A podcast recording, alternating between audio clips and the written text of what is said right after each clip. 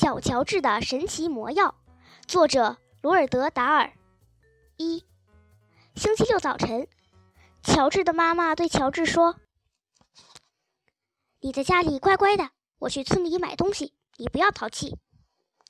不管在什么时候，对一个小孩说这样的话都是很愚蠢的。这样的话会让他马上去想，能淘气点什么呢？别忘了十一点给姥姥吃药。”妈妈又说：“她关上了门，走了。”姥姥正在窗子那边打盹儿，她睁开了一只恶毒的小眼睛。“你听见你妈妈说话了，乔治？别忘了我的药。”“我不会忘的，姥姥。”乔治回答。“他出去了，你就乖这么一次吧。”“好的，姥姥。”乔治烦得眼泪都快出来了。他没有兄弟姐妹，爸爸是个农民。住的农场很远，他没有小伙伴可以玩。他看鸡鸭牛羊都看厌了。他他特别烦的是和姥姥这样的老老太婆住在一块儿。星期六早晨要一个人照顾他，这个早晨也就快活不了喽。你先给我泡泡茶，这样你可以有几分钟不淘气。好的，姥姥。乔治回答：“乔治实在没有办法喜欢他姥姥，她是个自私自利、脾气坏透了的老太太。她牙齿发黄，嘴像一个小屁股。今天要多少糖啊？”乔治问。“一汤勺。”不要牛奶。他说：“大多数的姥姥都是可爱、好心、爱帮忙的老太太，可乔治的姥姥不是。”他整天坐在那把椅子上，怨天怨地，叽里咕噜大发脾气，不是怨这就是怨那。他甚至在心情最好的日子里，也没有对乔治笑过一次，说过一声“早晨你好吗”，或者“咱们俩干嘛不下下棋呢？”除了自己，似乎他对任何人都不关心。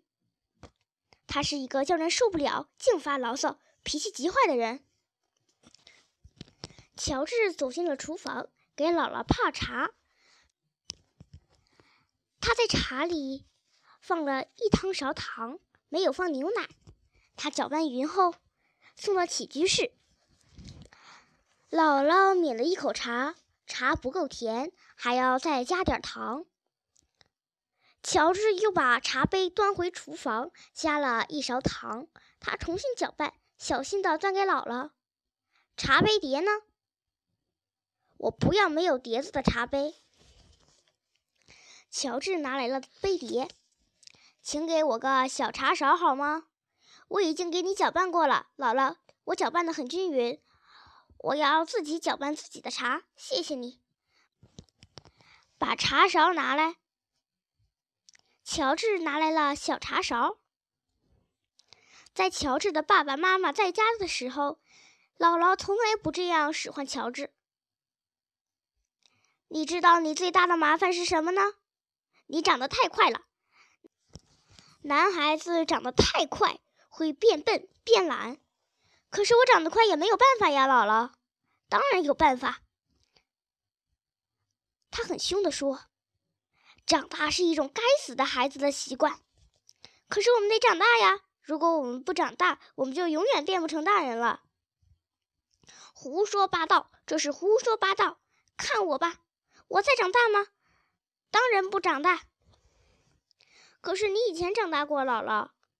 只长大了一点。老太太回答：“我很小很小的时候就放弃了长大，以及所有的坏习惯，例如懒惰、不听话、贪心、粗心、邋遢、愚蠢等等。你放弃了吗？我还只是个小孩子呢。你都八岁了。”他哼了一声：“这个岁数应该懂事了。”你还不快点停止长大，以后就来不及了。什么来不及呀？真可笑！他说下去，你都差不多和我一般高了。乔治看看他姥姥，他果然个子很小，他的腿很很短，得在他的脚下放一张板凳。爸爸说：“男人个子高好。”别听你爸的，姥姥说：“听我的。”那有什么办法让我停止长大呢？乔治问。少吃巧克力。巧克力能让我长大吗？它让你长到歪路上。不要往上涨，要一直往下长。好的，姥姥。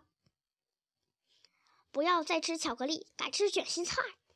卷心菜？哦，我不爱吃卷心菜。问题不在于你爱不爱吃。你必须一天三顿都吃卷心菜，是山一样高的卷心菜，里面有毛毛虫就更好了。哦天哪，毛毛虫能给你脑子，可是妈妈会把它们洗掉，冲到水槽下面。你妈妈很愚蠢。卷心菜里没有几条煮熟的毛毛虫，那就什么味儿也没有了。还要有一些鼻涕虫，不要鼻涕虫，我不要吃鼻涕虫。无论在什么时候，我在一片莴苣上看到一条鼻涕虫，我马上就在它爬走之前一口把它吞下去，味道好极了。他又说了一遍：毛毛虫、鼻涕虫，还有甲虫，你不知道它们对你有多大好处。你在开玩笑吧，姥姥？我从来不开玩笑。最好的是甲虫，它们咬起来咯吱咯吱响。姥姥，那可太可怕了！老妖婆咧开嘴，笑着，露出那几颗黄色的牙齿。如果你走运，你会在一根芹菜里吃到甲虫。我最喜欢那样了。姥姥，你怎么能这样呢？在生芹菜宫里，我可以找到好东西，是各种各样的小虫子。我不要听了。一只非常肥大的虫子，味道非常好。不过，你把它放到嘴里的时候，必须眼疾手快，亲爱的。它们的尾部，呃，应该会有一根螯。如果它们用螯夹住你的舌头，就不会放开。所以，在它夹你之前，你得先咬它，咯吱咯吱。乔治开始向侧门窜过去。他认为离这位老太太越远越好。你想躲开我，对不对？你想躲开你姥姥？乔治在门边看着这位老妖婆，他也在看着他。乔治心里说：“她会是一个女巫吗？”